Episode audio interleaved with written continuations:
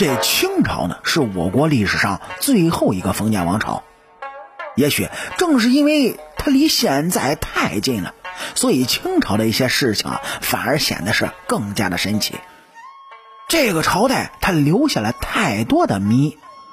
您就比如雍正，他到底改没改过康熙的遗诏？到底是传位于四阿哥呢，还是传位十四阿哥？顺治皇爷到底是死了呢，还是出家了呢？是等等等等。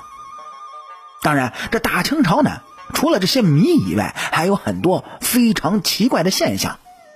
你就比如第一个怪现象，就是清朝的立国和亡国呢，都是因为女人。清朝是在顺治时期进关的，开始了真正的统治。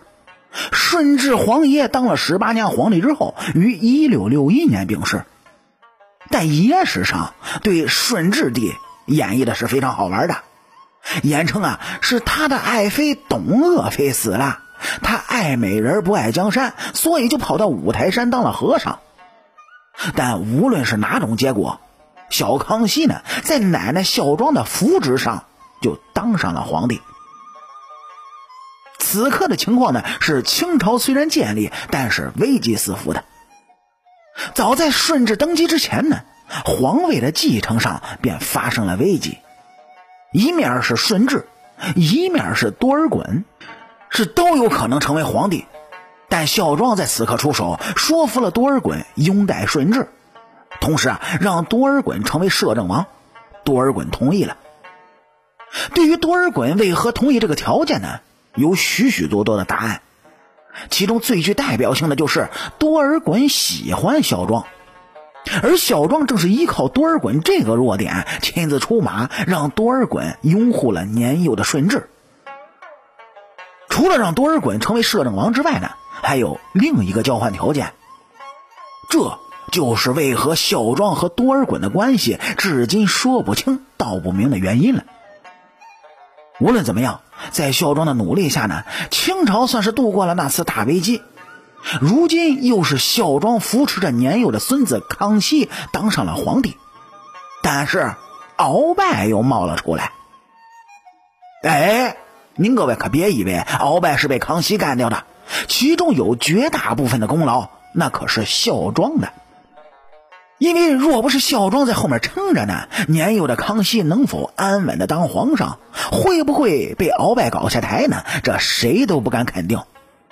所以，无论怎么看清初的历史，孝庄这个女人都堪称是清朝立国的最大功臣。两扶幼主，两次避免了清朝高层的大地震，度过了最初的危机，让清朝站稳了脚跟儿。但历史好玩之处便在于，孝庄使得清朝立国安稳了下来，而另外一个女人慈禧呢，就开始全力的摇晃着大清的根基，让清朝垮了台。在她当权的五十多年里，清朝被她搞成了列强的提款机。虽说责任不能全由她来背，但她却是最大的责任人。哪怕是在甲午海战之前呢，他还在为庆祝自己的六十大寿挪用海军的经费，致使北洋海师惨败。慈禧这些举动跟孝庄是根本没法比的，只能说这老娘们是让清朝在花样的作死。故而在慈禧死后呢，很快大清就亡了。当然，这大清亡国的第一责任人便是慈禧太后。所以呢，清朝这第一大怪现象就是成也女人，亡也女人，而从这慈禧身上却又引出了这第二大的怪现象，那就是和珅，他和慈禧到底是啥关系呢？哎，您各位如果感兴趣的话，就请听咱们下期的故事。